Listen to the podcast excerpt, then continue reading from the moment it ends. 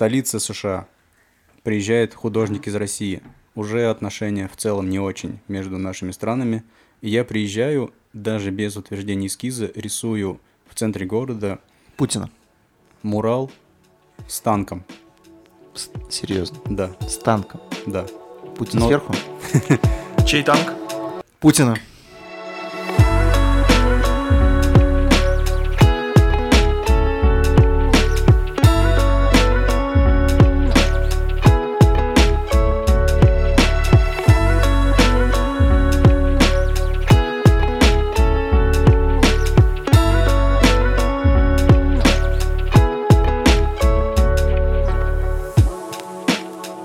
Ну всем привет. Э, Рустам, привет. Здравствуйте, здравствуйте. Всем привет. Как поживаешь, Рустам? Отлично. Вот это знакомство, когда мы уже познакомились. Ну, Мы же должны... да. Официальная часть соблюдена. Да. здороваются. Давай, давай поздороваемся. Так, Всё. мы пожали руки. Пожали руки, пожали руки. Вот. Но мы в Э, масках. Да, Надо мы в масках. И в трусах. Да. А кто проверит? Вот кто Никто проверит? Кто может узнает, проверить? Никто не узнает. Никто не проверит. Мы сидим Да. в чайной, в масках и трусах. Да. Да, да, все верно. Все. Вот, э, короче, уже почти год, да, и вот символично, что ты к нам пришел. Э, Очень интересный человек, э, очень такой э, ну, необычный. Ну, определенно. Это подходящее слово. А все почему? Потому что, э, короче, э, первое, что хочется задать, задать перед тем, как э, мы перейдем к традициям, у нас есть традиции в подкасте, а, вот, э, меня интересует такой вопрос. Почему кубик? Мгм. На самом деле все просто. Эм, Это прозвище, которое мне дали в детстве, в дворовом детстве моем, в 90-е. Э, Моего старшего брата, ну это были такие банды, братва и все такое. Нижнекамский район, поселок Камские Поляны, откуда я родом. Э, Старшего брата называли кубинец за э, наш, скажем, цвет кожи. Ну вот от- оттенок или, ну в общем, за смуглость. Мгм. Его ну, вот именно в старшей группе, в старшей команде называли кубинец. Тогда же модно было иметь прозвище просто всем. А меня как-то шуточно прозвали кубиком. Ну, там искали, думали, фристайлили. Ну, ты же Типа- маленький, типа маленький кубинец. кубинчик, кубинчик, но не то. Ну, мини-кубинец можно было назвать. Ну, такого, наверное, не было еще тогда с вообще приставок мини.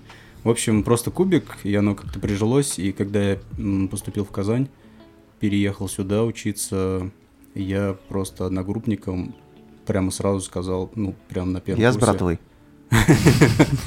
Типа Да-да-да. так началось. Нижнекамская братва. Нет, я сказал, зовите меня кубиком, как бы, и все. И эта история продолжилась здесь, а когда я столкнулся, ну, точнее, заинтересовался граффити и начал э, рисовать, вообще что-то рисовать на стенах, это же нужно было какие-то эскизы сначала нарисовать там в альбоме, например. И ты, ну, в, э, в основном все начинали именно в граффити со шрифтов, с какого-то, с, с какого-то своего псевдонима, Тега. да, с тега. И, ну, я думал, будет прикольно перевести на латиницу, но играя с самими буквами, то есть QB, то есть кьюбик. Не просто, не, не, не писать C, U, там, B, I, C, а именно Q, B, I, C. И вот, это, вот эти четыре буквы я стал в разных формах, э, в разных шрифтах э, как-то постоянно Ну, визуально, Я- я то есть потерялся. э, с- сразу, короче, да, я стал отличие есть. экспериментировать с разными формами этих букв, и это, этот никнейм так и продолжился, Мгм. как бы до сих пор его использую. Но для российской публики кубик, Мгм. Мгм. А для иностранный кубик? кубик. Изначально было кубик, э, потом, как э, в России вот эта сцена пост-граффити стала развиваться и принимать какие-то более серьезные масштабы, переходить в галереи и все такое. Ну, вообще, общественность э, серьезная, там, галереи, разные ценители искусства стали обращать все больше и больше на искусство улиц, и молодых художников стали, ну, российская сцена, российские художники стали называть себя ну вот теми никнеймами, как- какими раньше они на латинице назывались. Плюс э, чуть позже стали прибавлять свои имена, то есть там Костя Змок, э, Мгм. там Андрей Абер, там, ну и Рустам Кубик появился. Ну, звучит как рэперы, короче, как э, какая-то группа рэперов. Типа, Но тоже улица. да. Имеет же право, да. Да. Нет, у рэперов, наверное, редко бывает, когда именно имя остается. Паша Техник, Да. пожалуйста. Павел. Ну, кстати, да. да. Нет, Слушай. Да. Ну, Витя правда, Ак. странный, странный рэпер, Витя конечно. АК. Витя Ака. да. Пожалуйста. Ака. Не, не надо Ака. Ака. Что, что значит? Ну, а, а в чем отличие?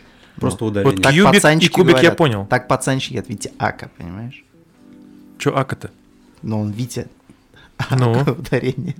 Просто ударение. Да, просто ударение. ставят. Ладно. Ну, АК всё. 47 они говорят. Да, серьезно, типа, ребята, так говорят. 47? Братва из Нижнекамска говорит именно так. Я понял. Ну, не понимает просто. С Нижнекамска? Рустам, у нас есть традиция в подкасте. Несколько их. Две. Вот, э, а первая звучит так. В самом начале подкаста, э, помимо того, что мы в целом уже определились э, по никнейму, у тебя есть возможность э, представить себя. Так, Смотри, вот у нас в последнее время все начали хитрить. Кто-то начинает э, э, спрашивать, как представить, типа, официальную часть сказать, или как-то по-другому, типа. Но на самом деле все очень просто. Вот э, просто отключи все, вот, что ты... вот, э, Микрофон, наушники, да, себе, себе сейчас накрутил. На самом деле все очень просто. Нужно просто представить себя так, как бы ты вот себя хотел представить. Нет, на самом деле с этим нет проблем. Э, Меня наоборот смущает, когда в разных интервью для телеканалов спрашивают, представьтесь, и пошло интервью, какой-то сюжет. Мгм. Вот. а Я бы хотел, наверное, как-то более интересно и по-своему, что ли, как-то Мгм. представиться. Во-первых, не, не граффитист, не стрит-артист, не стрит-арт-художник. Это все очень непрофессионально и неправильно. Я бы сказал, просто даже не уличный художник, а художник-монументалист. Но также я же не только занимаюсь именно уличными работами, а также пишу полотна, делаю графические работы и в целом двигаюсь дальше в разных медиа, о которых, ну, пока, наверное, просто не буду говорить, пока нет э, самого результата. Наверное, просто художник, э, как-то так, Рустам Кубик. Ну, Коротко, так сказать, просто художник. Да, ну, между тем отвел от себя все те регалии, о которых бы он не хотел слышать. Круто. А, Мне в последнее время интересен жанр, который не то чтобы я придумал, но пока я его не встречал. Это социальный сюрреализм. Жанр, в котором я работаю. М, То есть это социальные темы, и это тот же сюрреализм, в котором я изначально как бы себя нашел. Социальная тема включает политический подтекст какой-нибудь? Конечно. Ну, любая тема, связанная с, с обществом, с жизнью даже одного человека. Ну, политика же связана с этим, связана. Просто если я ничего не путаю, я где-то натыкался на твое интервью, возможно, неправильно интерпретировал, ты говорил, что вроде как э, несколько в стороне от этого держишься. Ты переосмыслил, получается? Нет, я, возможно, не прямо об этом высказываюсь, Мгм. но все равно как-то э, задеваю такие моменты. Ну, во-первых, э, например, экология связана с политикой? Связана. В какой степени, да, конечно, безусловно. То есть я не говорю там, я не рисую там напрямую портрет какого-нибудь политического деятеля и там что-то с ним связанное. Или там просто его портрет и на фоне там какие-нибудь цветные кляксы и вот это все попартовое, например. Но все равно как-то задеваю такие темы э, со стороны, наверное. Слушай, можно к никнейму еще вернемся, к твоему? Конечно. А, Для российской публики ты уже сказал, что это кубик, да? Мгм. Мне показалось, что в некоторых твоих работах ну, есть некая корреляция именно вот в рисунке с твоим именем. То есть, когда я смотрел твои работы, вот, где изображены кубики Рубика, мне показалось, что это смысл не только в том, что вот, напр- например, где там игра разума, да, где а, папа, как бы условно говоря, собирает, да, то есть папа с собранным кубиком, ну, на голове, то есть у него вместо головы кубик Рубик, он собран, да, и он вроде как собирает кубик Рубика, который на голове ребенка, и тем самым как бы дает понять, что вот он причастен к формированию своего чада. Мне показалось, что есть еще подтекст вот от твоего имени, как будто бы не напрасно ты выбираешь именно кубик Рубика. Это так или я ошибаюсь? Нет, это вообще довольно какая-то спонтанная история. Эм, сюжет с кубиком Рубика никак не связан с, э, с псевдонимом. Он родился, скажем, через несколько лет после, наверное, начала моего. Даже лет через 10, если брать этап граффити. А, он просто родился случайно. Я ехал в поезде из Москвы в Казань. А, я в то время прям фанател по книжкам, я их скупал, просто вот мне нравится какой-нибудь иллюстратор или э, книжка, детская книжка с иллюстрациями, или какой-нибудь художник, какой-нибудь жанр. Я просто впитываю все это, скупаю, там, трачу огромные деньги, у меня просто огромный шкаф с разными книгами про искусство. И я просто еду, листаю все эти книжки, и какая-то работа, я даже, я перелистывал книги и не смог найти в итоге, что меня вдохнови, вдохновило в итоге на именно эту работу, на игры разума. А, в поезде родилась эта тема, я ее нарисовал, и получилось, наверное, родилась одна из самых удачных моих работ. Но задумка крутая, безусловно. Но, видишь, все равно какая-то Она... подсознательная корреляция с кубиком присутствует, так да, или да, иначе. На самом деле, если поискать в интернете, это вообще не новая идея э, с людьми с кубиками вместо головы, но, наверное, понятная всем, и просто всем зашло так. Ну, просто чтобы люди, те, кто будет смотреть, не ломали мозг, грубо говоря, чтобы ну да. Было. Это же близко и детям, и взрослым, такая достаточно универсальная тема. Многие, наверное, из тех, кто будет слушать, или многие из тех, кто познакомились с тобой, так или иначе, наверное, а, из-за того, что у нас очень популярный интерьер, а, к счастью, очень талантливый и а, такой востребованный э, Юрий Дудь. И вот многие, скорее всего, скорее всего, заметили, особенно казанцы, заметили тебя у, в интервью с... Напомните, как его зовут до конца? правильно? Animal, Animal Jazz. Да, солистом Animal, Animal Jazz. Вот, когда они были э, в Дербенте, mm-hmm. они рассказывали про твою работу. Расскажи э, в первую очередь э, немножко про работу, но больше всего хотелось бы, конечно, знаешь, что узнать, каково это увидеть себя в Ютубе, особенно как у Юры. звездой.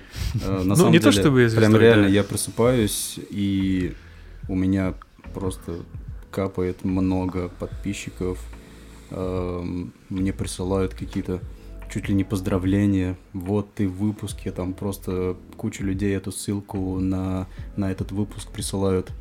Эм, ну, на самом деле, если выпуск был со мной, то, конечно же, он принес бы больше публики и больше известности.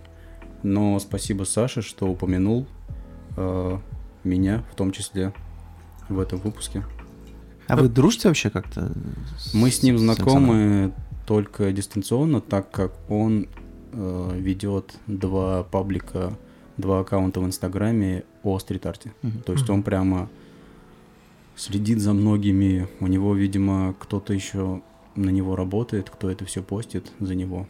И то есть он своего рода эксперт такой, ну, типа... Как... Ну, видимо, его в свое время заинтересовал стрит-арт, и он решил, ну, открыть вот эти пару аккаунтов. аккаунтов. Один общий, который просто каждый день туда какие-либо либо новые работы уличные со всего мира выкладываются, и что-то типа топов из этого всего mm-hmm. на другой аккаунт. Вот, и мы просто познакомились, ну, то есть переписывались через вот этот его аккаунт, э, так как он просил там нек- некоторой информации, э, там адреса всех этих объектов и так далее. Слушай, мне всегда казалось, опять же я понимаю твою боль по поводу того, когда говорят о граффити, потому что ты ну, не занимаешься этим. Но так или иначе, если я правильно понимаю, это все началось именно с этого. То есть вот э, данная субкультура так или иначе как-то от граффити пошла. То есть это был исходник. Многие, те, кто занимался граффити так или иначе, они, в принципе, всегда, ну не то чтобы желали, но старались оставаться в тени. То есть их работы носили какой-то, да, там ник, ну, никнейм, но так или иначе они не хотели, чтобы о них говорили в массах, или что-то путаю? Есть э, несколько, скажем, течений в граффити. А, Что-то я могу упустить, потому что в целом, наверное, не сильно погружен в эту, в эту тему, в это течение. А, Я достаточно быстро вышел из граффити, ну, как бы вышел, перешел на то, чем занимаюсь сейчас, потому что, во-первых, у меня есть художественное образование, и меня как бы практически сразу перетянуло в более что-то профессиональное, в более такое значимое, чем просто писать свое имя по городу. И, ну, какая перспектива от, от граффити, который ты просто пишешь по городу? Никакой. Ты, ну, на примере других могу сказать, просто устроишься в какой-нибудь офис, там, максимум дизайнером, или даже вообще не связанным с творчеством профессией, и, наверное, по выходным будешь вот ходить бомбить. Вот. Мне, меня это не интересовало, я всю, ну, как бы хот- хотел связать свою жизнь с творчеством, поэтому, когда появился вот этот мурализм, бум мурализма по всему миру, и в интернете стали появляться именно масштабные такие муралы на фасадах домов э, в разных городах мира, я подумал, почему я не могу такое же делать, э, начать в России, а потом и по всему миру как-то начать путешествовать и рисовать. А, я отошел от тем, можно я вернусь? Да, Э, давай. Мы же про, э, про инкогнито, то есть тема была поднята. То есть э, есть, э, э, скажем, художники граффити, райтеры, которые вот скрывают себя и по сей день. Э, Был вопрос об этом, да? Скорее так, что как будто бы те люди, которые пишут граффити, Мгм. в принципе, изначально закладывали такую мысль, чтобы их личность не была известна. Нет, нет, популярна. это никак не закладывается. А- Во-первых, э, многие вынуждены, потому что они все потом под статью попадают, Мгм, если они раскроют свою, свою личность. Вот. Э, Но, конечно же, есть легенды какие-нибудь граффити, там, например, Нью-Йорка, ну, где все это зарождалось, которые сейчас просто, ну, например, Копту, это прямо уже такой в возрасте дядька, который просто точно так же, как в начале пишет очень просто свое имя, ну вот Коупту, прямо на холстах пишет, и это за огромные деньги продается в разных крупных галереях или, может, даже на аукционах. Человек не скрывает своего лица. Эм, Здесь, наверное, в нашей стране многие скрывают, потому что, ну, сразу их, э, ну, там, есть же какой-то архив э, вот этих, скажем, преступлений, да, вандализма. И если, скажем, человек вдруг объявит, что вот это он, э, художник, который писал все эти годы свое имя по всему городу или там по всей стране, то сразу ему весь этот архив просто Ну, Как, по-твоему, это все-таки вандализм или нет? Да, в большинстве случаев, конечно, вандализм. Но, В большинстве плохих, неудачных случаев. ну, по городу я вот не разделяю вот эту писанину по городу, потому что это все-таки материальный ущерб, Даже если это красиво. даже если красиво. Если красиво, нужно договориться. Поэтому-то я и... Ну, это тоже одна из причин, почему я ушел из такого граффити, потому что мне изначально не, не было интересно вот это все экстремальное. Я никогда не ходил на поезда, как многие вот это любят, на какой-нибудь, ну, прийти в какое-нибудь депо а, с этим чувством, что вот кто-то там охранник, вот это все палево на стреме, на шухере и все такое. А, Я никогда с этим не связывался, практически никогда не выходил ночью, чтобы тегать по городу. Э, В основном выбирал какие-нибудь заброшки, заборы, ну, что-то такое малозначимое. Точно не в городе. А если в городе, то м, ска- скорее по приглашению. Например, там жителей дома там еще кого-нибудь. Мгм. вот на таких заброшках же мало кто увидит. А тут, пожалуйста, А достаточно интернета уже в те времена, как бы интернет был, э, ну как бы популярен и можно было выложить эту работу и весь мир как бы может увидеть. Именно те, кто заинтересован в граффити, они увидят. Тебе же важнее, наверное, показать ну, комьюнити свою работу, чем какая-нибудь бабушка, которая в этом вообще не заинтересована в твоем городе увидит. То есть перспектива того, что ты прославишься в городе, во-первых, это невозможно, во-вторых, э, ну, это тебе ничего не даст. Это не Нью-Йорк какой-нибудь, в котором э, просто какие-то странные вещи могут превратиться в какое-то явление, да, как э, вообще хип-хоп появился, да, в Нью-Йорке, например, ну, одном из городов. То есть, э, как называется фильм про хип-хоп, э, Something from Nothing, то есть что-то из ничего. Э, также граффити, как часть хип-хопа, тоже что-то из ничего. То есть реально молодежь э, что-то придумывала, делала, и это становилось прямо мировым явлением. Прославиться точно так же в Казани, ну, вообще никакой перспективы, по-моему. Поэтому я перешел на что-то более серьезное. Э, ну и в целом было интересно нарисовать не просто шрифты или каких-то там хип-хоповых персонажей, а какие-то сюжеты, ну, экспериментировать э, с техникой, во-первых, изображения, не использовать только баллончики, а там что-то большее. Если я ничего не путаю, опять же, поправь меня, твоих работ нет в Казани. Есть. Есть. Есть. То есть я просто с такой информацией столкнулся, что ты как будто бы не стараешься здесь вообще как-то свои работы размещать, если это можно так назвать. Как будто бы их в большей степени они разбросаны там по Европе, Латинской Америке, но никак не здесь. Я, во-первых, я как художник никогда не был заинтересован, чтобы э, что-то самому, э, ну, то есть какую-то инициативу проявить. Э, мне было достаточно комфортно, во-первых, за рубежом, ну, изначально я практически сразу за рубежом стал рисовать, э, плюс где-то что-то по России. А Казань просто был пункт, наверное, который в конце концов когда-нибудь да будет. И он произошел в прошлом году, когда появилась одна работа, что-то там в новости, ну, то есть попало на публику через новости, и один за другим остальные стали это замечать и приглашать. По-моему, в прошлом году три работы было сделано, а в этом одна. То есть уже, в принципе, немало, ну, четыре работы большие – масштабные появились в Казани. Ну да, безусловно. Но ты давно этим занимаешься. И, давно. как ты уже сказал, то есть, ну, придет когда-нибудь Казань вот в этот список. А это ведь э, достаточно распространенное явление для российского искусства в целом, даже не изобразительного, когда ты прославляешься на весь мир, а потом такие, а, так вот у нас же вот же у нас вот есть такой замечательный... Это вот... очень Смотрите, любит. что нас... делает, а? У да. нас в республике очень модно так делать. Да-да-да, то есть изначально тебя никто не поддержит, а потом вот когда ты уже чего-то добился, все такие... Он же наш. Мы тебя Он уважаем. Же наш, мы... да. Да-да-да. Но тебя огорчает это? Да мне на самом деле без разницы, ну, такое есть и есть. Ну, никак не трогает абсолютно. Не трогает.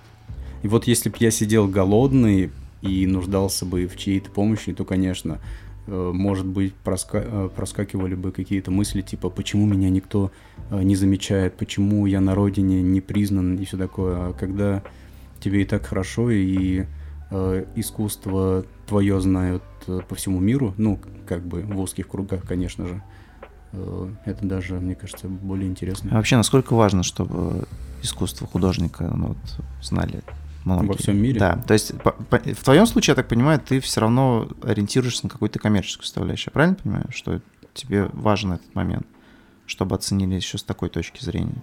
Ну, конечно, а для чего все это Нет, делать? просто я очень часто сталкивался с ситуациями как, каких-то знаменитых художников, которые при жизни были ну, максимально бедны, и никому их искусство не было ну, нужно. Ну, а это после... вряд ли был их выбор. Ну, безусловно, я понимаю. Нет, я понимаю. Это скорее они ждали, чтобы их признали. То есть я, но... я к этому и веду, что, угу. в принципе, каждый художник закладывает именно материальную составляющую в свои работы. Ну, во-первых... 50% э, хотя Чтобы слушатель не подумал, что мы все такие меркантильные, э, просто, во-первых, на что-то нужно жить. Безусловно. На что-то нужно содержать свою семью. Э, у кого есть семья. Что еще? Иметь возможность реализовывать те идеи э, на свои средства, которые ты хочешь. Например, э, ну, не всегда...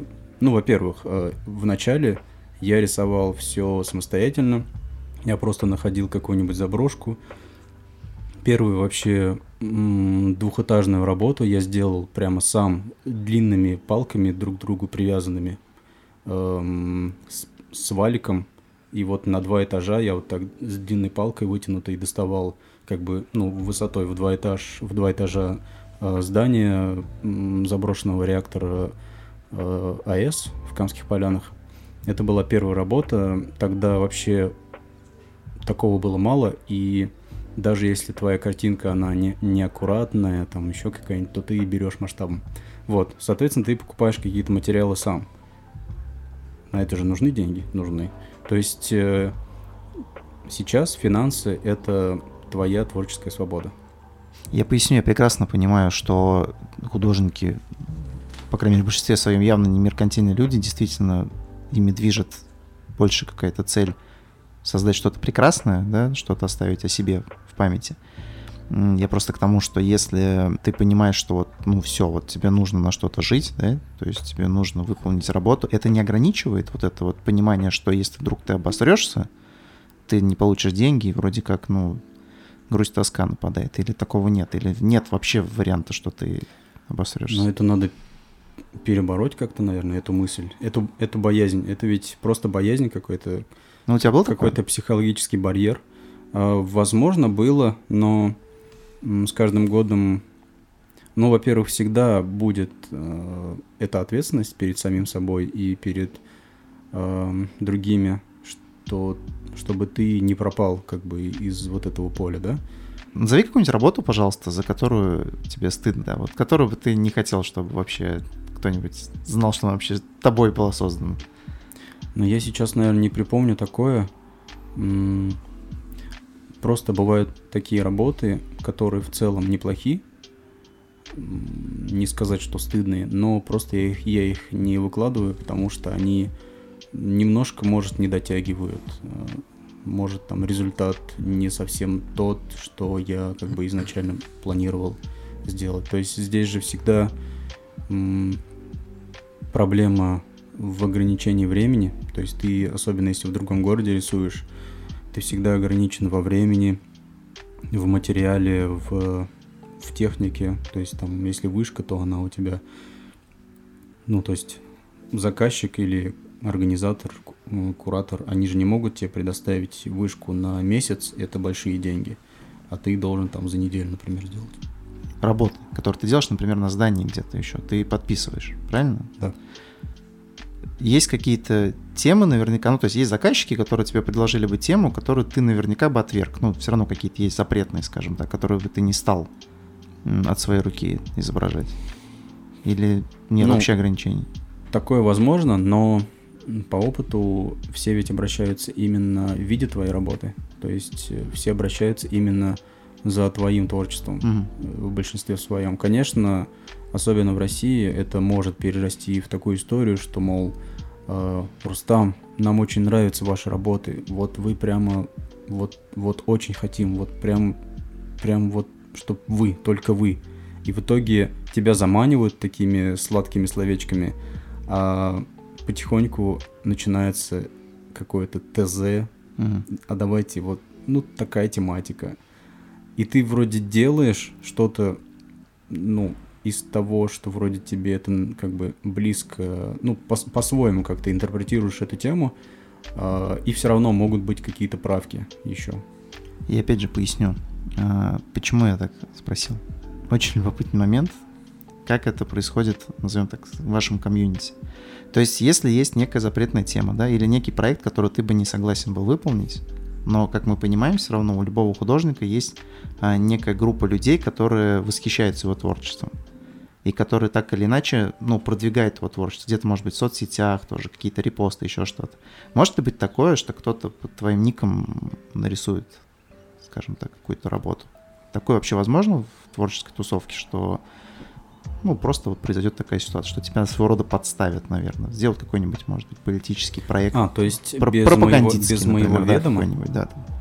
Без моего ведома. И подпишется с тобой? Нет, вряд ли такое произойдет, потому что они ведь и отхватят потом какого-то хейта за это, потому что все равно у меня есть все доказательства, что я эту работу не делал, например. Вот, то есть есть некий почерк, по которому можно понять, что это рисовал Кубик, помимо подписи? Как понять, что вот этот рисунок изображен тобой?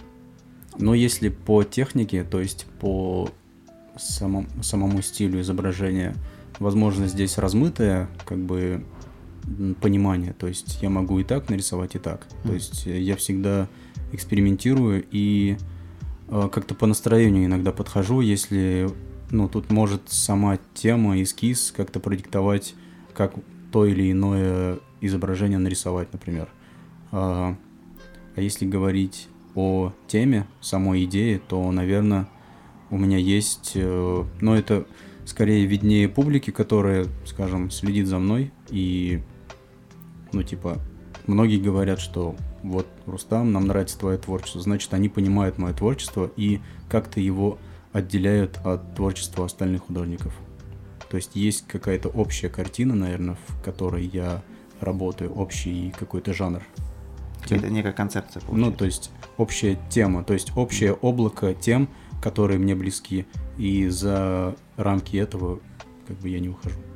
Кстати, подобрались к той э, теме, которую я хотел спросить. Э, я почитал твое флеш-интервью на Эльру. Э, там ты немножко говоришь про экологию, э, еще какие-то такие банальные вопросы.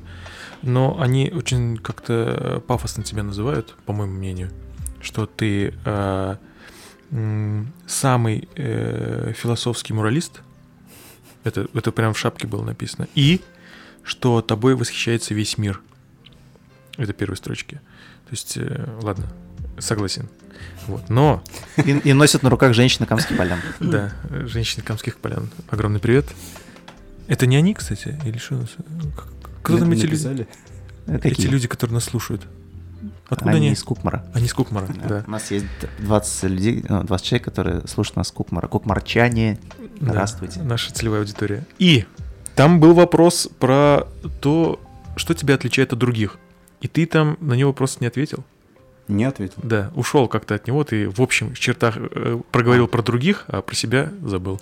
Я иногда могу уйти специально, потому что такие вопросы, наверное, ставят в тупик художника. Mm-hmm. Ну, это типа расскажи о своем творчестве или опиши свое творчество. Ну, не должен художник описывать свое творчество. Этим должны заниматься искусствоведы, какие-нибудь кураторы, которые вот именно со стороны следят за искусством, следят за художниками и как раз-таки создают вот эти общие картины, описания там, каждого художника. То есть они могут со стороны это увидеть. Я как, uh-huh. я как человек, который этим занимается, я не знаю, как это со стороны выглядит.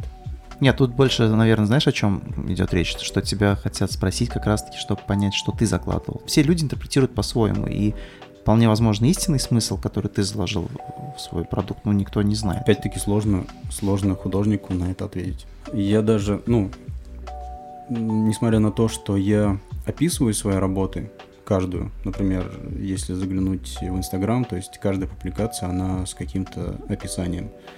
Но я не хочу ограничивать свою работу, во-первых, одним описанием таким, а гораздо интереснее, чтобы каждый зритель, каждый ценитель по-своему как-то раскрывал каждую работу. Поэтому на подобные вопросы даже о том, угу. раскройте именно, ну, о чем вот ваш вот этот мурал, ну, например, когда эти Эль приезжали, по-моему, в Одинцово угу. на фестиваль, они задавали эти вопросы ну, не, не очень интересно, наверное, рассказывать про свою работу. Моя теория э, такая, что там было же несколько участников всех этих. Э, и э, мне кажется, они поинтересовались тем, а как ты делаешь так, чтобы быть отличным от других. Опять-таки, типа, тоже да, какой-то да. странный вопрос. Ну, что значит? То есть, как будто бы я задумываюсь о том, что, мол, я должен делать что-то уникальное. Вот у меня какой-то изначально был план, там даже в мурализм я специально пришел, чтобы отличаться э, от там других, там от стрит-арта, от граффити или еще или еще mm-hmm. чего-нибудь. Вообще не было таких планов, не было изначально планов э, заниматься тем, чем я сейчас занимаюсь в жанре. Ну, то есть сюрреализм, сюрреализмом. Э, это просто такое стечение обстоятельств, которое привело сюда. Короче говоря, у тебя не было тактики, которой ты придерживался. Да. Да, именно так. Получается так. Ну и еще одна тема, которую ты там э, затрагиваешь, ты там описываешь, это был, получается, 20-й, по-моему, год, да? Угу. Нет, а, это 19-й. 19 да, да, 19 Ты описываешь там э, проблему, которую мы немножечко затронули, что ты э, уже год на тот момент э, интересуешься экологией. Ну, эта тема просто, она сейчас все больше и больше, мне кажется, каждого человека задевает. То есть до этого вроде все жили, ни о чем не беспокоились, э, но вот эти все ну, вбросы на тему экологии, они все чаще и чаще стали появляться, и ты с ними сталкиваешься, и, конечно же, начинаешь триггерить, и какие-то мысли, идеи на эту тему приходят, и просто начинаешь на эту тему рисовать некоторые работы. Угу. Ты вспомнишь, что первое тебя забеспокоило?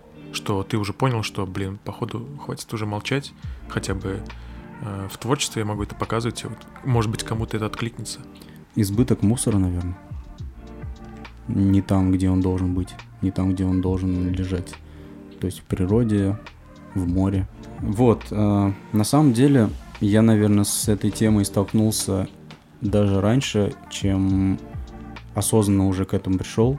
Я ездил на фестиваль в Новую Зеландию, и фестиваль, который по всему миру проходит от э, США до Новой Зеландии, это такое, скажем, благотворительная организация, которая занимается как раз-таки экологией моря, экологией океанов, всего вообще мирового, мировой, мирового океана. А они, э, приглашая каждого художника, именно просят на такую тему выразить что-то. Соответственно, ты готовишь эскиз на эту тему и все больше и больше, наверное, углубляешься в эту тему и как-то начинаешь э, более серьезно к этому относиться, обращать внимание, а потом уже осознанно в своих работах уже там на холстах рисовать такое. Творчество, которое ты, опять же, как ты сказал изначально, делаешь, делал или делаешь сейчас за границей, да? То есть угу. есть отличие, то есть и в чем оно заключается? Там более, больше свободы, здесь больше ограничений. И как выстраивается твой процесс работы за границей здесь? Да, прямо четко есть различия по нескольким пунктам, могу сразу сказать. Эм, в основном, я не помню, чтобы у меня была какая-то цензура или какое-то вообще, э, чтобы лезли в мой эскиз за границей. Даже чаще всего я приезжал без эскиза, то есть изначально меня просто привозят, просто доверяются тому, что я нарисую что-то, то, что им в любом случае понравится. Например, э, вот прямо пример могу привести. Дания, э, Хельсингер, маленький городок. Меня привозит там какая-то э, скромная женщина, которая занимается прямо редкими проектами по мурализму. То есть она привозит разных художников с разных стран. А, на разные объекты. То есть это может быть библиотека, например. У меня была библиотека, по-моему, детская, на которой, ну, на стене, которую я рисовал. Кого-то она может привести в пешеходный переход э, подземный, то есть именно сам переход э, оформить и так далее. Вот, я приезжаю, у меня, например, не было ограничений по времени. Мы просто с ней на ходу. Давай три дня ты просто здесь чилишь, вдохновляешься, вот тебе велосипед, можешь кататься куда угодно, вот там за городом есть озера, можешь туда сгонять. Я съездил туда, просто занимался пленерами, просто для себя. Э, зашел в эту библиотеку, познакомился, почитал книжки, ознакомился с историей этой территории, ну, вот этого района, где я рисую на этом здании библиотеки. Мне рассказали, что это были какие-то чуть ли не поля э, в императорские времена Дании. Э, что там было, росло много, ну, в общем, разной э, сельскохозяйственной культуры. Э, росли подсолнухи. Ну, в общем, вот такое, такая история. И я подумал, ну, в общем, у меня вот три дня свободных, я просто живу там у людей, мне там выделили целый этаж э, дома. Эм, и на ходу придумываю, ну, начинаю что-то генерировать, какую-то идею. Я подумал, было бы интересно э, поймать какого-нибудь молодого юношу, э, сделать прямо фотосессию с ним в разных ракурсах, которые мне интересны, у меня уже есть какая-то, скажем, скелет, э, какой-то первоначальный эскиз в голове, ну, то есть просто какой-то небольшой визуал, как я его хочу посадить. Во-первых, это такая, скажем, треугольная крыша. Э, я думаю, можно из этой крыши сделать э, книгу. То есть это обложка книги, которую, например, над собой держит этот мальчик. Я попросил найти мне там школьников, мне прислали там какую-то группу, я выбрал парня, сфоткал э, как нужно там с книжкой и придумал просто фон там сзади него, показал, все отлично и нарисовал. То есть максимально приятная, максимально свободная по всем фронтам работа получилась. И она настолько искренняя, что тебе прямо от начала до конца супер кайфово над этим работать. А когда тебе кайфово, ты, конечно же, хорошо это делаешь. То есть ты не торопишься, ты где-то не ленишься, тебе каждый уголок, каждый миллиметр этой работы нравится, потому что полностью твой эскиз. И, как и оказалось, одна из самых удачных работ, которые я сделал. А когда ты оказываешься за границей, случается так, что ты коллаборируешь с, не, с некоторыми другими художниками, или это всегда индивидуальная работа? Коллабораций пока не было, так как сложно... Ну, в России легко, например, это сделать, э, потому что вы находитесь, например, с этим художником в одной стране, ну, то есть с российским художником, и можете заранее что-то спланировать. Например, история в Дербенте на второй же приезд, на втором году фестиваля. А, а за рубежом сложно, потому что там художники с разных стран, и, ну, тут, наверное, нужно либо изначально с кем-то, ну вот узнать у фестиваля, какие вообще будут художники, и с кем-то связаться из них и предложить коллаб. Но опять-таки, когда фестиваль приглашает художников, они же хотят от каждого художника по фасаду, например, видеть, а не один от двух художников. Mm-hmm. Вот, соответственно, пока к этому я не приходил. У меня возникали в последние годы такие мысли, и даже мы там с несколькими художниками обсуждали. Это, конечно же, те художники, которые мне близки по жанру. То есть это тоже фигуратив, то есть тоже какие-то персонажи, это не абстрактное искусство. А, ну, то есть, когда ты приезжаешь на фестиваль, все равно начинается вот эта группа фестивальных художников э, кучковаться раздельно. Те, кто близок по духу. Вот там абстракция отдельно, там фигуратив отдельно и так далее. Вот, и какие-то, скажем, близкие по духу художники, они притягивают друг друга, и мы потом уже дальше дистанционно общаемся. Было такое обсуждение, например, с итальянским художником Мило Франческо, а, но пока не получилось реализовать, так как э, с прошлого года у нас еще тут ковид пришел, mm-hmm. и вообще в целом границы, границы закрылись, и я даже не выезжал еще, ну, за эти два года пока никуда не ездил даже. А ты хотя бы раз использовал как референс работу того художника, который тебе близок по духу? То есть?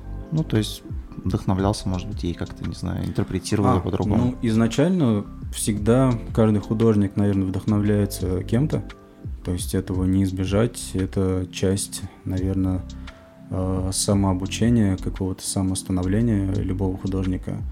Но не так, чтобы вот сейчас, уже будучи каким-то зрелым художником, ты берешь чью-то работу и используешь ее. Ну, знаешь, это как у диджеев, например, ремиксы. Почему? Ну, это же тоже своего рода. Ну, возможно, совсем отдаленно, ну, все равно же что-то видишь, чтобы полностью не копировать никого, нужно, наверное, выключить интернет, э, сжечь все книги и все остальное. И прямо тогда будет появляться... И сойти с ума. И тогда будет появляться прямо реально твое искусство. Однако сейчас, во-первых, это сложно сделать, потому что велосипед-то уже давно придуман.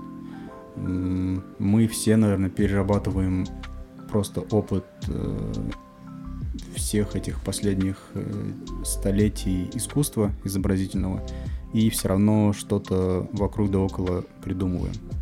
Вот. А так мне интересно, например, делать амажи, то есть либо это отсылки, либо прямо конкретные амажи на известные работы, но старых мастеров. А, несколько было работ, например, на тему с Ван Гогом. На что там? Сальвадор Дали. Пара работ есть с отсылками на него. А, И еще из неопубликованных... э, А, Пит Мандриан и Рене Магрит. Ну, это Я- крутой я- список, я вам скажу. Это Я- крутой список для аптеки, я тебе скажу. Ну, последнее звучало точно как и лекарство. Я, конечно, мастер уходить куда-то в сторону от вопроса. Почему нет ни- никакой стороны, вот, буквально эту часть? У меня всегда вот в таких э, диалогах всегда рождаются несколько веток, и я ухожу по одной ветке и иду куда-то далеко-далеко, потом уже забываю, Главное- забываю ту ветку. не по зеленой, потому что она по кругу ходит. Если ничего не путаю. Ну да, конечно, Ну, коричневая ветка. Ну, хрен с ним. Тоже. Короче, ну я забыл. Ну что, в самом деле? Нет, Не, самое главное, он их не обрубает же. Ветки. правильно, Потом да. возвращается. Я просто на самом деле еще почему интересуюсь вот тем, что ты где-то за границей, да, то есть ты так рассказываешь, что в принципе там ну, чуть больше свободы, да, чуть больше Так вот, да, я забыл договорить. полета для творчества. Спасибо, что Вот напомнил. мы, мы для этого тебе Можно нужны, я сразу? Конечно, конечно. Вот. А, теперь про российскую Да, сторону. да, да. Ну, давай, ладно, про зарубежные еще я хотел добавить. Например, я э, приехал на фестиваль Пау-Вау в Вашингтон, в столицу Америки. И опять это же, хорошее уточнение, потому И- что кто-то может не знать. Кто-то думает, что это Нью-Йорк. но я просто подчеркну, подчеркну, чтобы э, больше Все правильно. было понимание правильно. самой, Некоторым- самой истории. Некоторым нужно. А, в чем суть? Столица США. Приезжает художник из России. Уже отношения в целом не очень между нашими странами. И я приезжаю, даже без утверждения эскиза, рисую в центре города Путина. мурал с танком. С- Серьезно. Да, С танком. да. Путин Но- сверху? Чей танк? Путина. Танк э, ничей, это просто абстрактный образ. Ну, то есть я просто загуглил танк. Мне нужен был какой-то образ танка. Ты просто загуглил танк? Талк, блин, танк? Да, ну то есть Ну, мне танк. нужен, какой-то ракурс, танк. какие-то виды, какие-то куски. А, идея в чем была? Это такой танк, заросший природой, разной растительностью, там, ну это пейзаж. И рядом с ним происходит э, встреча... эм, Уилла Смита с собакой, это как легенда. Не-не-не. М, э. Свидание совсем молодых э, детей, ну, то есть прямо школьников. То есть, может, такая первая любовь, такая чистая, искренняя. Мальчик, э, сидя на танке, дер- держа цветы за своей спиной, ожидает девочку. И вот девочка там в стороне как бы появляется. Вот, то есть вообще никаких вопросов не было. А, Возвращаясь в Россию, во-первых, опять-таки, я же говорил ну, в начале, что все больше и больше чиновников и каких-то городских структур э, на это обращают внимание и начинают использовать это как инструмент для себя. Во-первых, ну, я бы еще добавил, что помимо каких-то галочек, они еще и зарабатывают на этом. То есть э, с того бюджета, который выделяется, конечно же, там какая-то выгода себе имеется. Вот. Плюс здесь очень сильно начинают лезть в концепт. То есть э, мало того, что какая-то тематика дается, например, фестивали там или заказ, если это, то потом еще тебе начинают мурыжить мозги, мозги э, с твоим эскизом, с какими-то переделками и вот, эт- вот этим всем. И как и все наше искусство, оно превращается во что-то так себе. То есть, может, не полное дно, но не очень-то интересным и качественным, как и все, наверное, что в России Как и все, что делает фонд кино, например. Так Да. вот, основной момент, почему я, собственно, в эту тему-то копнул. Искренность и свобода пропадает. Вот, да, смотри. Там, скажем так, ну, за рубежом, назовем это так, да, вроде как больше свободы, чуть более открытые люди вот в этом, по крайней мере, направлении, да. Ну, понятно, что как бы, дают полет фантазии, все в таком роде. В России немножко не так, да, все более такое, все собрано как-то, все так под контролем, под определенным. И при этом ты живешь здесь. И неоднократно говорил, насколько я ну, осведомлен, что ты бы не смог нигде жить, кроме как в Казани. Возникает вопрос, почему? Это такие, ну, всегда двоякие, двоякие мысли об этом. А, Иногда прям реально хочется перебраться, а иногда так думаешь, блин, да и здесь хорошо. Ну, всегда есть, э, ну, э, когда такие мысли появляются, вот, вот где-то там лучше живется. Вот если я туда переберусь, я наконец-то там обрету э, все, к чему я стремлюсь. А если подумать поглубже, чуть позже приходит мысль о том, что, во-первых, э, мир не идеален, не найти идеального места, где бы ты ни был. И, и нет гарантии в том, что, например, окей, там, скажем, столица искусства мирового — это Нью-Йорк, например, да? Нет гарантии того, что если ты туда переберешься, что ты вообще не потеряешься, потому что туда переезжают все сливки, и там таких, как ты, миллионы вообще, миллиарды. И ты можешь просто, во-первых, ты из России пропадаешь, во-вторых, ты еще и в мире пропадаешь. Ну, то есть вопрос именно с точки зрения творчества, что может твое творчество потухнуть, здесь можно так назвать. Да, конечно. А, а с точки же, зрения комфорта вот, твоего, ты же много где бывал. Неужели не было такого места, которое типа, ну вау, я бы здесь остался? Слушай, извини, по рассказу изданий я, я, блядь, завтра закажу билет вот, и да, буду да, там да, жить. Да. Я это поэтому, место. Я поэтому, охереть, я, я просто сидел, говорю, ты видел, да. я просто лег в кресло и вот так слушал бля, с открытым ртом. Это офигенный маленький городок, в нем супер комфортно. Но опять-таки Дания это супер дорогая страна, как Швеция и Швейцария. Хрен и с ним с Данией, хрен с ним со Скандинавией. Вот вообще, ну, если мы Данию уберем в сторону, вот я и говорю, ну неужели В каждой новой стране, в которой я приезжаю, всегда такая мысль появляется, что вот здесь круто, я бы здесь остался. Но... Но Казань манит обратно.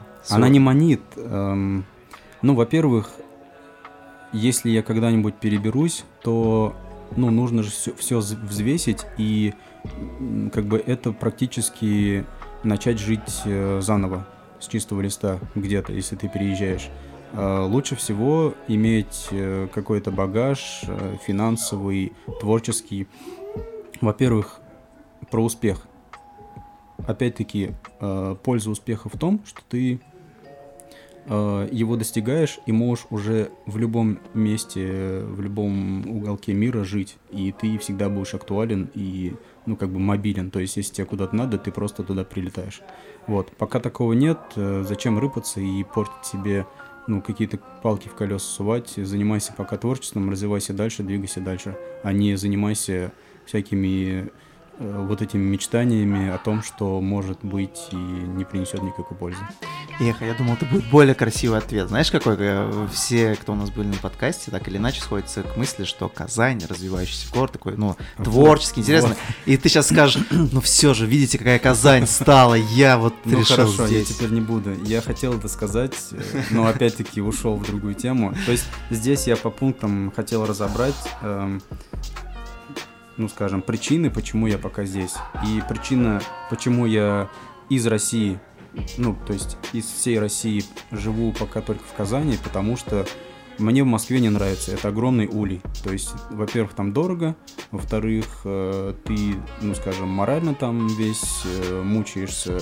Э, ну и все, никаких третьих нет.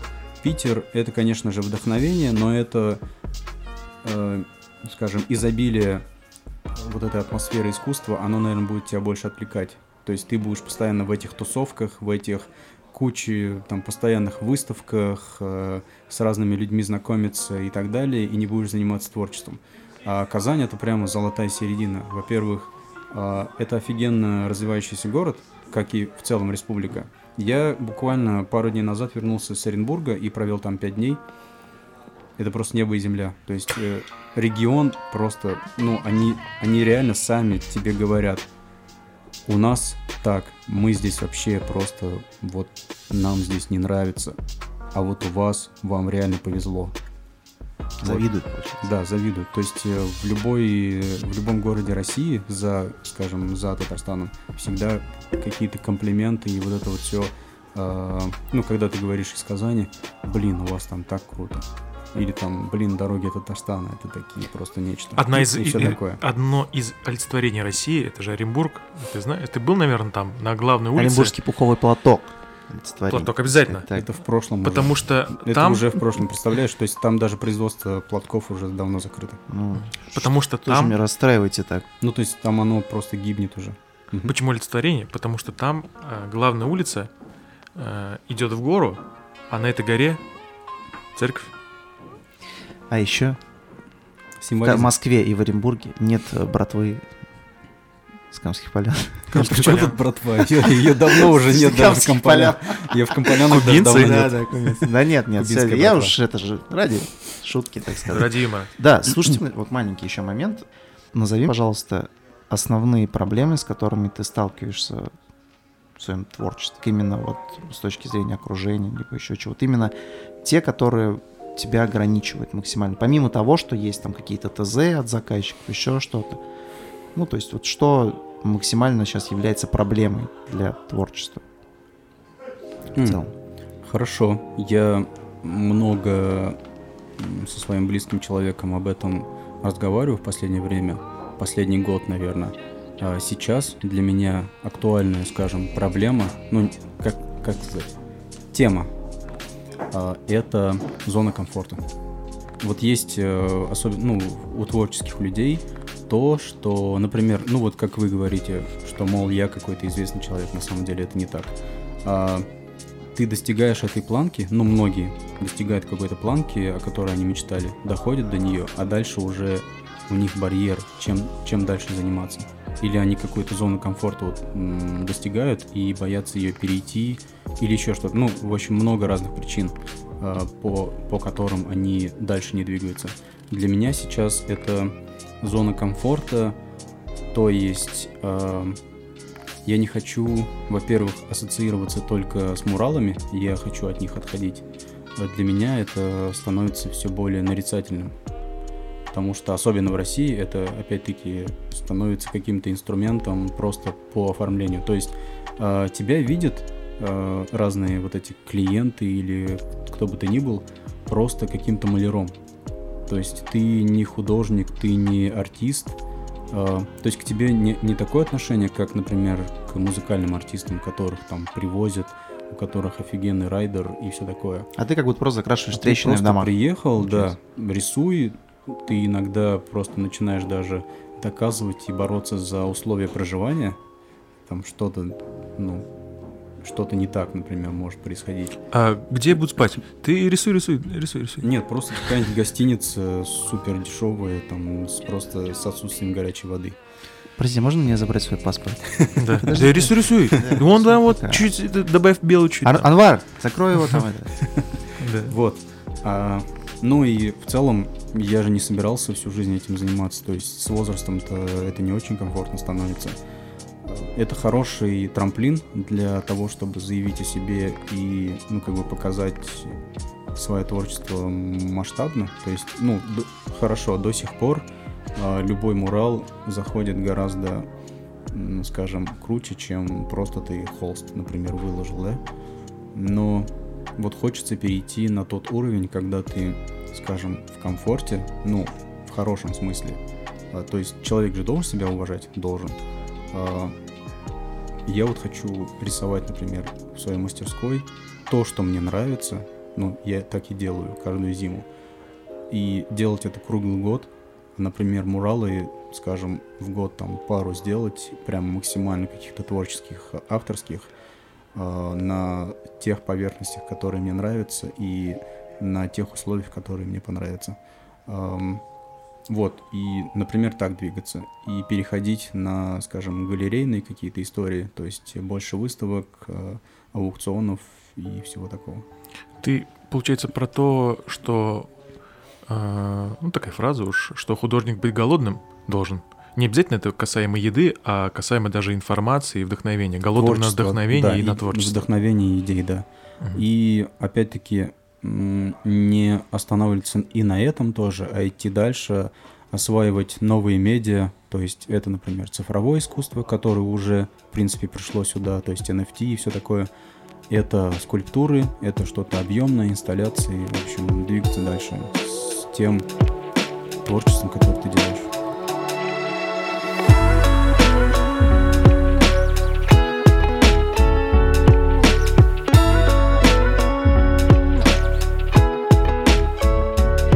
Ну что, близимся к финалу. Еще кое-что для тебя подготовил. Э, Последнее, что мы обсудим перед финалом. Вот смотри. Э, Как раз она очень даже финальная. Э, Надеюсь, ты оценишь. 25 декабря 2019 год. Пост в твоей группе ВКонтакте. Ребята, ковид всех погубит. Нет, ничего подобного. оттуда. А, Пост в твоей группе ВКонтакте. Ты описываешь там семью, собаку, какая-то мысль идет у тебя, подпись к чему-то, то, что происходит во- э, вокруг тебя, и ты восхищаешься погодой. Не знаю, вспомнишь ты или нет. Я хотел написать полностью, но думаю, ты вспомнишь примерно этот пост.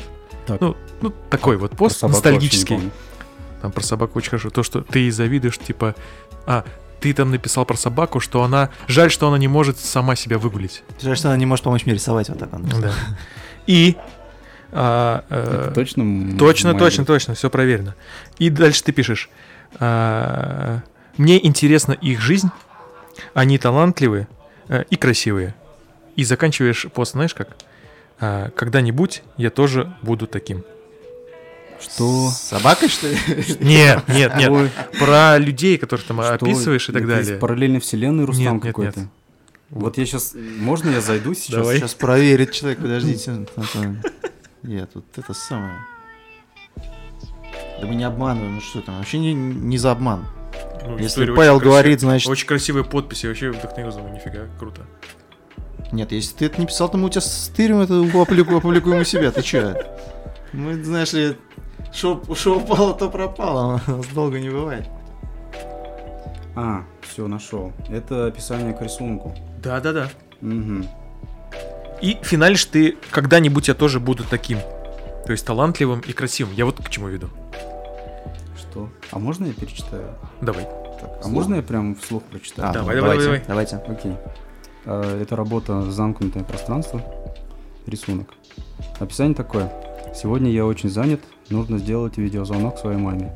Нет времени дойти до ее дома в соседнем дворе. Кажется, у меня собралось около 10 сохраненных в закладке интересных новостей. Нужно будет прочитать и прокомментировать. Поделюсь чем-нибудь интересным с коллегой по работе. Она у нас работает не так давно, нужно произвести впечатление. А еще вышел новый выпуск, выпуск моего любимого шоу с новыми гостями, которых я и не ожидал там увидеть. Будет точно интересно.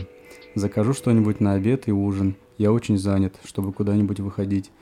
Нужно только выгулить пса. Жаль, они не умеют гулять самостоятельно. На улице такая мерзкая погода, не то что дома. Полистаю-ка, ле- полистаю-ка ленту новостей, что там нового у моих друзей. Весь день проведу в общении с ними и позвоню брату. Друзей у меня много, они живут в разных уголках земли. С одними я знаком лично, с другими со школы не виделся, с третьими я не знаком, но слежу за ними. Мне интересна их жизнь, они такие талантливые и красивые, когда-нибудь я тоже буду таким. Мне всего лишь 30, все впереди, друзей у меня много и все так, и все так близко. Так вот, вопрос. Ты стал таким же талантливым и красивым? Ну, эм, нет, я стал лучшей версией себя. Про весь этот текст э, я скажу так. Это, скажем, как в театре, когда ты играешь чью-то роль. Когда я рисовал эту работу, я просто представил этого персонажа в середине работы, да, который выгуливает собаку. И подумал на его месте, представил какие-то мысли, о которых он мог бы подумать, и вот это все родилось. Ну, вот я закладывал такую глубокую мысль, то, что я, да, стал талантливым, может, красивым. Да. Подчеркнешь свою есть, да, красоту что он сейчас после скажет. 30. Я сейчас практически близок к Аполлону. Здесь ведь нужно обратить внимание на то, что в этом тексте я обращаю внимание на то, что... я повторяюсь, окей. Я просто перефразировал. Ну, повторишься, что если... Лучшую версию оставим просто. что человеку 30 лет, но не самореализовав себя, он вот живет вот в этих мечтах. То есть э, он, может, отстает, ну, ну, скажем, как объяснить? Короче, многие сейчас э, люди, они живут чужими жизнями, как здесь и описано. То есть он за кем-то следит, у него куча там какой-то информации в интернете. Хотя при этом он говорит, что... Ну, то есть он от- отвлекается на всякую чушь, на просто фоновую информацию, которая, по сути, ему не всегда нужна. И при этом говорит, что у него мало времени даже до мамы дойти, которая там в соседнем доме живет или в соседнем подъезде. А, И в то же время, будучи 30-летним, он еще себя не нашел, не самореализовался. И вот это вот все. И мечтает о том, что я вот стану таким же, как и они. А на самом деле ничего не делал для этого. Это чисто серая история серой России. Ну, кстати, да. Тут и не поспоришь. А что тебе нужно, чтобы быть окончательно, вот полноценно счастливым и успешным человеком? Вот чтоб М. ты, что такое должно произойти, чтобы ты сказал, что вот ультиматуля моего творческого пути? Я, во-первых, у меня такого нет. И я надеюсь, никогда не будет э, вот этого, скажем, тоже потолка какого-то, типа, все, я счастлив, потому что это реально потолок и гибель художника. Э, я все-таки хотел бы, чтобы всю жизнь я к чему-то стремился, э, что я в целом и делаю. И это не прекращалось. Чего и всем творческим людям желаю. Это хорошо. И желаю вам пройти афганскую войну. Чего я вам желаю? А Если я ношу кандибобер на голове, это еще не значит, что я женщина или балерина. Аллах. Понимаешь? Все, Вот так. Все, это кат. Да. Ну что, Рустам, спасибо тебе большое, что пришел. Спасибо, спасибо. большое. Да, спасибо. Посидел с нами, поболтал. Чайку попил. Чай заварил, потом попил. Заварил, попил. Вообще идеально. Да, у нас еще есть одна традиция в подкасте. Помимо того, что ты начинал подкаст, у тебя есть возможность его закончить. Ре- Ребята заказали отличный чай.